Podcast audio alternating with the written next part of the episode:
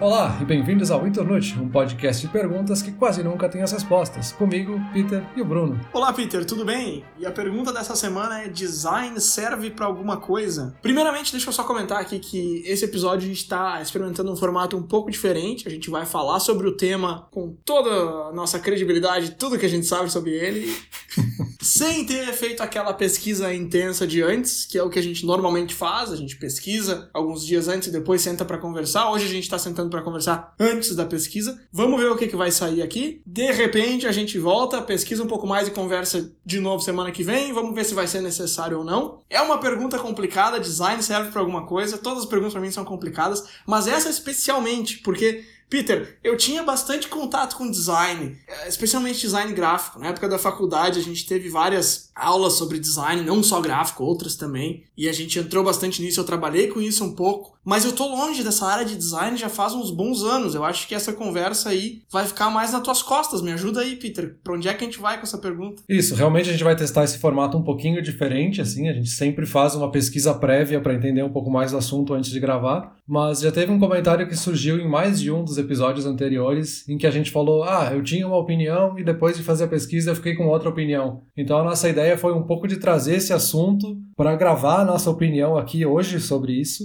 e aí ver se numa próxima semana a nossa opinião já não muda, assim, se depois de fazer uma pesquisa a gente já não tem uma percepção diferente sobre esse assunto. E aí, de fato, realmente eu me envolvo um pouquinho mais com design gráfico especificamente, design gráfico digital, mas eu também não sou designer, nenhum de nós dois é designer e trabalha diretamente no design. Eu me relaciono um pouco mais pelo resultado dos trabalhos e as coisas que a gente recebe no dia a dia. Então é uma relação muito mais de usuário e aí nisso eu encaixo também um interesse pessoal pelo design gráfico de interfaces especificamente. Mas, de novo, assim, eu não sou designer, então eu não tenho um conhecimento profundo sobre o assunto. Eu só conheço enquanto usuário, eu sei as coisas que me agradam e sei um pouquinho dizer por que, que alguma coisa funciona ou não. Mas nenhum de nós dois é designer. E aí, para poder complementar isso e poder entrar um pouco mais a fundo nesse assunto, eu pedi ajuda para dois amigos meus que são designers e que podem falar com mais propriedade sobre esse assunto que é o Rafael Duquesne, que é designer e ilustrador, e também o José Pedro Bortolini, que é diretor de arte e publicitário. Então eles vão poder trazer insights muito mais interessantes para nossa conversa. E eu também vou linkar embaixo aqui o, os trabalhos deles, o portfólio, para vocês conhecerem que os caras são realmente muito bons, então vale a pena dar uma olhada. E aí as mensagens que o Duquesne me mandou, eu acho que são extremamente interessantes para a gente começar essa conversa, porque ele faz uma introdução muito boa sobre o assunto e também responde um pouquinho a pergunta sobre a perspectiva dele. Assim. E aí o que o Duquesne trouxe nas mensagens dele, que eu acho que já puxa um pouco para aquilo que tu comentou no começo, é que o design está no nosso cotidiano sem mesmo nos darmos conta. E aí tu comentou, tipo, ah, eu não me relaciono com design. Design está em tudo, assim, design é o design das nossas roupas, o design dos aparelhos que a gente usa, o design da mesa e da cadeira onde a gente está agora. Então tudo tem um design, assim, tudo tem uma utilidade e aí também tem outros exemplos que ele trouxe aqui. Os calçados, eles têm um design específico e que vem evoluindo com os anos para trazer mais conforto, mais saúde, para trazer algum uso específico. Então, um calçado de corrida, um calçado para passeio, um sapato social. Então, e eu acho que isso também vai de encontro com o que tu falou de, de achar que não se relaciona com o design mas justamente tá no nosso dia a dia, né? A gente tá todos os dias convivendo com design. Não, realmente, isso faz bastante sentido. Se tu pega um tênis, por exemplo, que é o exemplo que tu trouxe de, sei lá, 100 anos atrás e um tênis de agora, tu vai ver uma diferença muito grande. Mas é que eu acho que aí o termo design, ele é, ele é, então ele é muito amplo, né, pelo posicionamento que, que nos passaram, porque me parece que qualquer produto, qualquer invenção, qualquer evolução vai ser chamada design. Eu não sei, é, é por aí mesmo? Sim, design é um termo tão amplo que qualquer coisa que. Ah, a mesa que eu tô usando, tipo, design tá em tudo, design é tudo. Ou não? Tipo, toda invenção é design, é isso? Eu não sei se toda invenção é design, mas toda invenção tem um design. Precisa ter um design que é a forma que a, aquele objeto vai se traduzir para nossa vida, assim. É como ele vai ser desenhado para a gente usar ele. Até outros exemplos aqui que o próprio Duquesne trouxe também, tipo, ah, os talheres que a gente usa, eles são adaptados para as nossas mãos, assim, para a gente poder se alimentar, entre aspas, civilizadamente, assim. A gente podia usar algo simplesmente como um espeto, assim, e, e usar isso para se alimentar. Só que o garfo ele já tem, tipo, quatro dentes diferentes que têm uma utilidade, to tornam isso muito mais fácil. Isso é um design, isso aqui faz tão parte do nosso dia a dia que a gente acaba esquecendo, assim, que, que existe um design por trás. E aí também tem um pouco disso, assim, eu acho que design bom, às vezes a gente esquece que ele tá ali, né? Porque ele é tão bom que ele torna o uso intuitivo e fácil. Tá, mas então, é porque assim, eu começo essa conversa achando que design é uma indústria, mas pelo jeito não, eu acho que, pelo que tu tá falando, tipo, design de produto é uma indústria, design gráfico é outra, e eu não vou dizer que elas são completamente diferentes, mas é quase que não tem relação nenhuma. Porque isso aí que tu tá falando me parece que é um cara que tá inventando, criando um produto, que seria o design de produto, Enquanto que o cara que é designer gráfico, ele tá, sei lá, fazendo um pôster para divulgar um filme. Tipo, não é, não é a mesma coisa, então, certo? Meio que não tem nada a ver, assim. Uma profissão é uma coisa, outra profissão é outra, e elas quase que não se conversam, me parece. É, de novo, assim, é, eu tô falando sem ter feito uma pesquisa prévia, mas eu acredito que é realmente isso, assim, é uma coisa extremamente ampla quando a gente fala de design, que é algo que tá em tudo, e aí a gente tem indústrias dentro disso, né? Tem design de moda, design de produto, design de interiores, são todas formas diferentes de design. A própria arquitetura é uma forma de design. A gente só não usa esse termo para se referir a essa indústria. Né?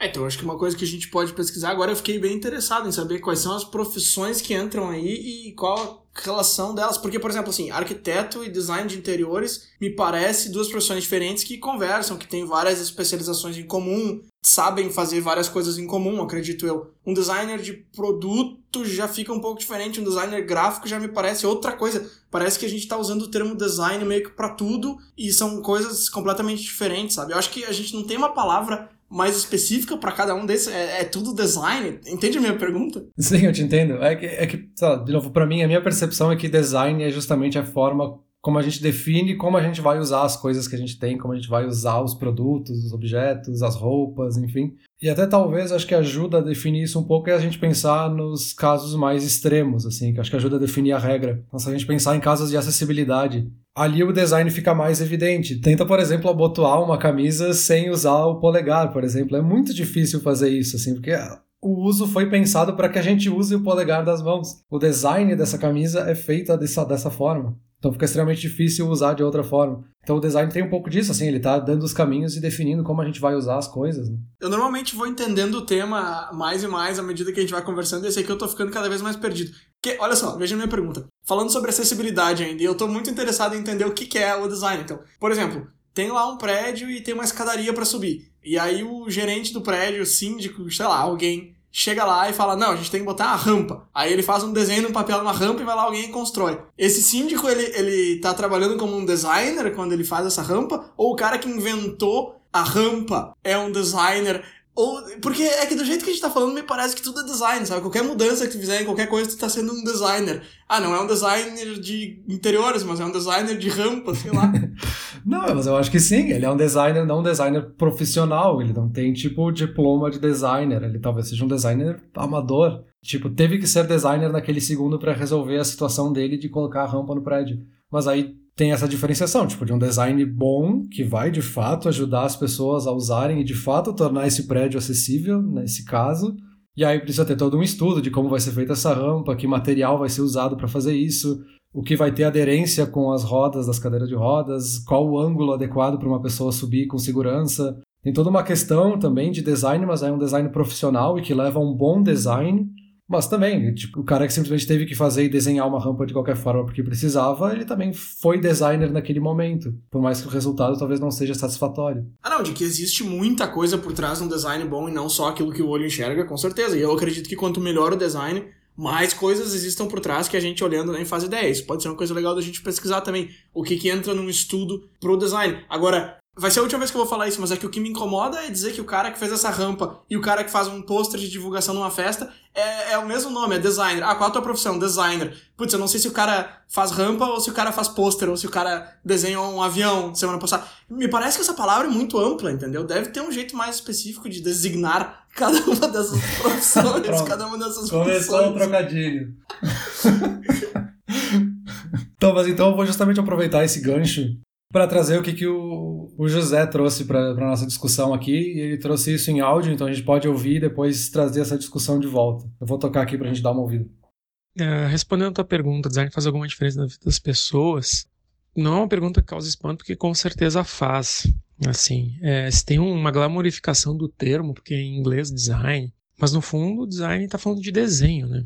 E é o desenho da, da forma de coisas, como as coisas funcionam, é no sentido amplo.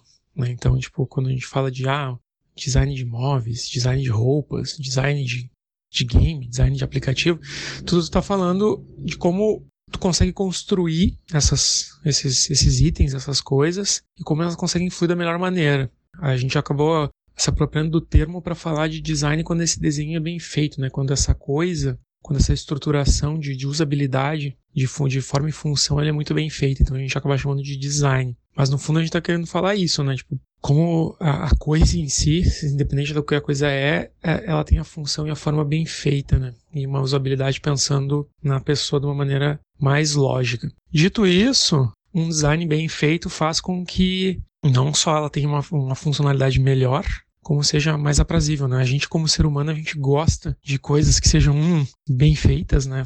E também sejam práticas. Né? A gente acaba buscando isso e instintivamente tu vai acabar achando, uh, tendo uma preferência por um design bem feito. Só que obviamente, acho que acaba sendo uma grande discussão, né? Ah, se design é importante ou não. Não é se ele é importante ou não, porque ele é, mas sim quanto tu está disposto a se gastar nele. Porque para fazer bem feito ali as duas coisas, se, demanda mais tempo. Tipo, qualquer caixa é uma cadeira. Se eu pegar e virar uma caixa, vira uma cadeira. Mas uma cadeira que vai uh, me machucar depois de um certo tempo, né? Tanto que ninguém consegue ficar sentado numa caixa por horas. Mas consegue ficar sentado numa cadeira por mais tempo porque ela já tem um encosto, já consegue recostar as costas. Ou seja, o design dela influencia na usabilidade do usuário. Ah, se a cadeira tem, tem já um, um, um desenho mais ergonômico, você vai conseguir ficar por mais tempo. Ou seja, tu consegue resolver de uma maneira simples, um objeto super básico como uma cadeira. Mas quanto mais tu consegue botar inputs de fazer um design decente, o, o projeto vai ficando melhor dando, dando uma preferência para uma pessoa, se, se, quem está sentado, obviamente, vai dizer assim: ah, vou sentar em qualquer canto. Mas tu dá a opção de sentar numa cadeira ou numa caixa, a pessoa vai sentar na cadeira. E assim tu consegue aplicar em todas as outras coisas. Voltando assim uma história do ser humano, por que, que um, um, um, um design funcional é bom, né? Não só pela questão estética, como eu falei, mas não só isso, a gente, enquanto espécie, como qualquer animal, a gente quer gastar o mínimo de esforço possível para fazer nossas tarefas. Otimizar o máximo de energia que a gente tem.